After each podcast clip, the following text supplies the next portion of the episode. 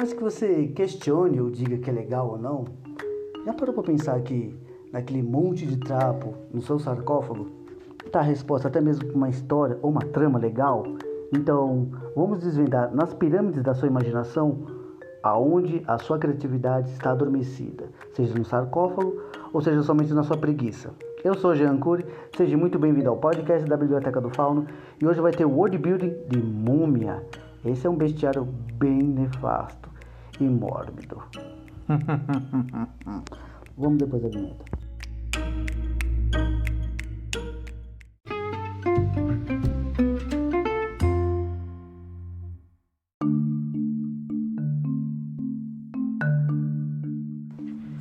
Olha, numa vertente, tantos filmes, séries ou todo tipo de informação, seja ela da cultura pop, não importa. Você sabe que a cultura egípcia acreditava que na forma de sepultamento que era o embalsamento, a parte de, de talas, tudo, era a mumificação. E nisso veio o nome da múmia, que esse, essa, esse ato de mumificar uma pessoa é quase como deixar o corpo dela em um, uma base de conservação, porque se você for ver pelas fotos e tudo, as pessoas ficam quase com a face assim ainda equivalente. E olha que muitos desses sepultamentos têm mais de 3 mil anos, fora as coisas que ficam enterradas junto com eles, como animais, até mesmo comida e até mesmo mel, tem a mesma idade às vezes da múmia, que dura, porra, 3 mil anos. Cara, imagine você tomar um mel de 3 mil anos. É, isso sim é ostentação, não o que dizem hoje em dia, mas é, é um critério de geração a geração, ou melhor, de civilização, né? É cultural. Mas tirando isso, a múmia em si, ela tem origens deveras. Pode ser um nobre senhor que está sendo sepultado conforme ele estava doente ou chegou ao seu tempo de vida ou até se é mesmo uma punição de algum sacerdote que vai ser o guardião daquele lugar e por isso quando alguém entrar ele vai acordar e falar Imhotep brincadeiras à parte mas você sabe como que é né sempre a vertente da múmia é coligada a uma maldição seja ela benéfica ou maléfica então vai de você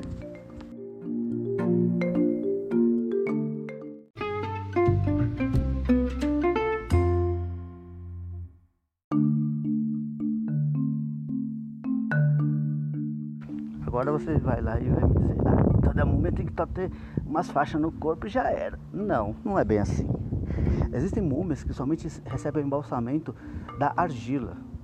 Sim, querendo ou não, às vezes somente as pessoas mais importantes são recebidas com a faixa. Por causa de que, além do embalsamento com a própria argila e além dos órgãos são retirados e colocados em frascos especiais que eu esqueci os nomes, que eu acho que é Kilps Posso estar errado, mas tudo bem. Eu não sou historiador e nem sequer, como se diz, arqueólogo. Mas, em questão, você pode dar o nome que você quiser nessa porcariazinha, porque o importante é você dar uma, uma agregação cultural. Mas, em si, vamos lá, para a aparência.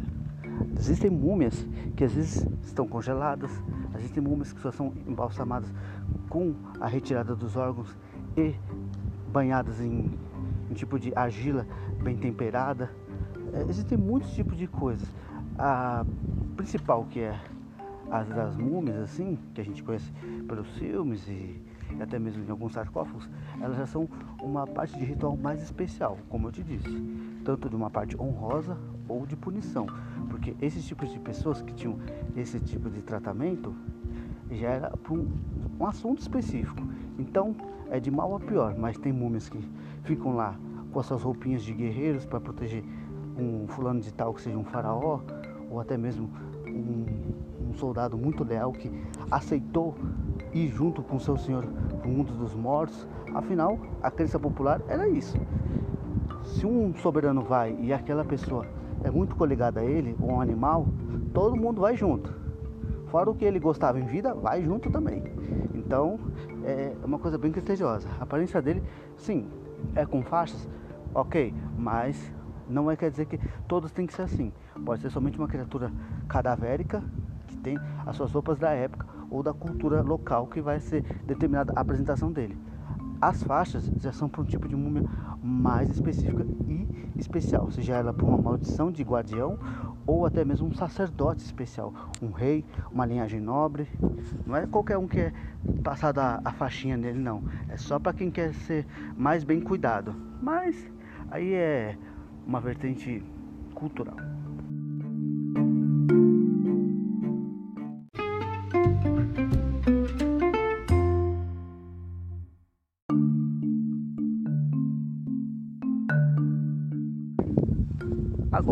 Comportamento é uma coisa que eu disse anteriormente. Tudo vai especificamente para o que ele foi necessariamente colocado ali. Ele é um guardião, ele é alguém que acredita que voltou para restabelecer o renascimento do seu povo, ou ele é somente alguém que queria estar dormindo e você foi lá e de besta foi mexer nos tesouros dele, ele só vai lá e vai te transformar em mais um guardião da tumba dele, ou alguém para mostrar que aqui quem entrou não volta. Então, Pare, pense e reflita. E também pegue inspirações. É uma coisa bem simples, você não precisa ficar alongando muito. Boa escrita e bons rascunhos.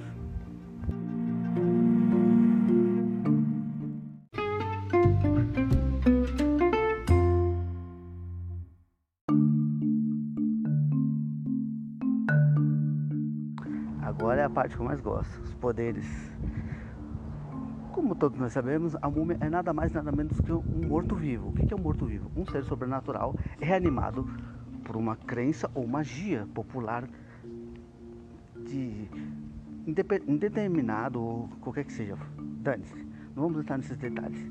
Mas querendo ou não, quais os poderes dele? Se for uma parte egípcia, ele vai ter todo aquele, é, como se diz, prontuário sobre maldições, feitiços, criação, é, ressuscitamento do seu próprio povo ou de quem ele mate, como também criar ilusões. Mas se você quiser criar uma outra vertente, ele também pode ter até se quer mesmo um tipo de vampirismo ou necromancia. Como assim?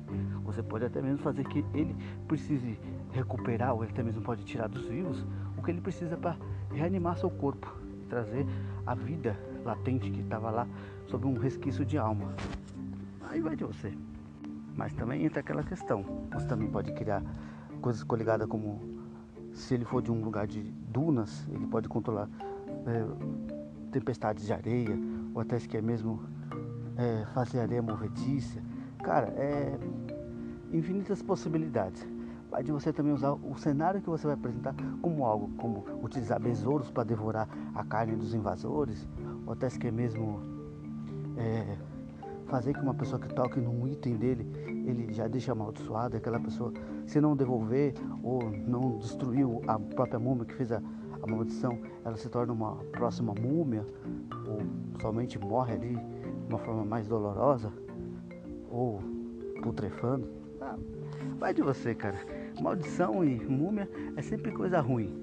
Porque querendo ou não, nunca se vi alguma múmia ser boazinha. Se for faça a sua, ou até mesmo um dia eu faça a minha. Boa sorte na sua criatividade literária.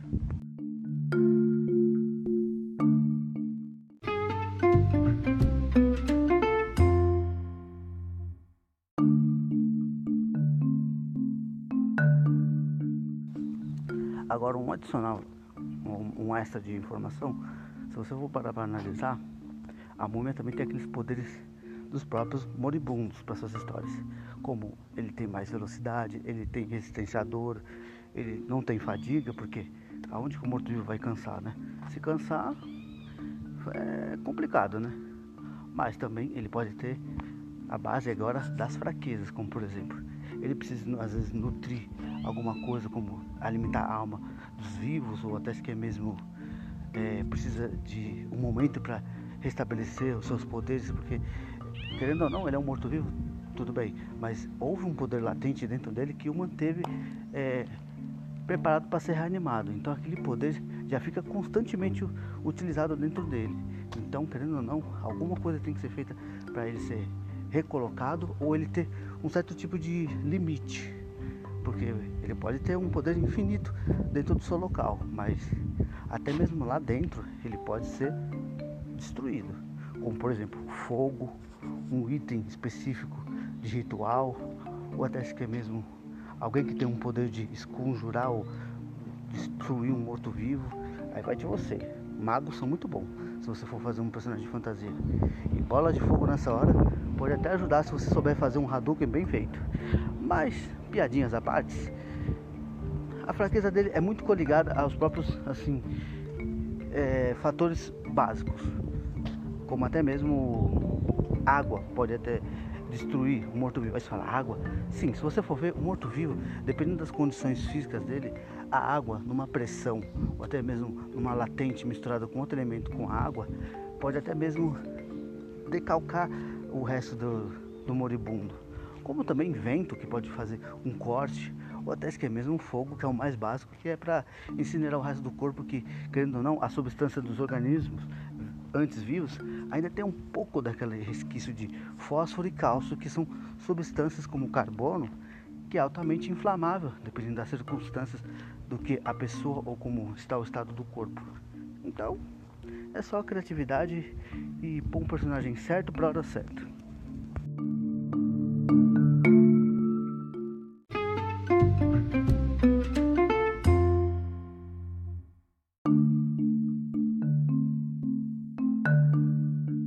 Agora, o cenário já é uma coisa que eu já vou emendar até com uma base social. O cenário em si, ele vai, assim, é, sacramentar o que ele foi um dia em vida, o que a sua cultura agrega para ele estar tá lá, seja pirâmides ou templos, não importa. Você mesmo faz a constituição cultural numa prévia sua para depois você disseminar na sua literatura ou narrativa. Isso é uma coisa muito assim pessoal. Se você se inspirou na cultura egípcia, legal. Só que assim, só se inspira. Não cria totalmente sobre ela, porque querendo ou não, ela tem vertentes assim, um pouco assim, incoerentes. Tanto no que a própria Hollywood incrementou e, como se diz, adaptou de uma forma bem inventiva, ou você pode somente pegar é, pitacos de cada parte e utilizar ele de uma melhor filtragem ou peneirar de um jeito mais criativo. Vai de você. Como também a sociedade já vai ter uma prévia mais criativa, uma coisa, uma camada mais profunda. E nisso você já vai saber como utilizá-lo.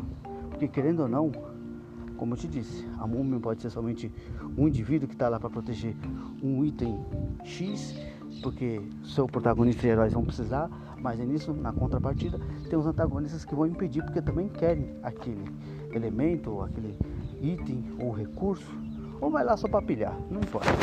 Então assim, faça das suas bandanas uns rascunhos mais bem criativos, mas nunca se esqueça, não precisa ser totalmente igual, não precisa ser também muito inovador para depois ficar uma coisa estranha. E querendo ou não, a múmia ela tem assim os seus trapos, mas não se esqueça, ele é um morto-vivo embalsamado de uma cultura muito antiga. Então, uma coisa coliga a outra. Seus poderes são sempre determinados pelas crenças ou a base cultural que você vai gerar. Então, tenha muito cuidadinho e um bom Natal, um próspero ano novo e tudo de bom para vocês. Saúde. Eu sou o Jean Cury muito obrigado por ter ouvido o nosso podcast da Biblioteca do Fauno. Um abraço.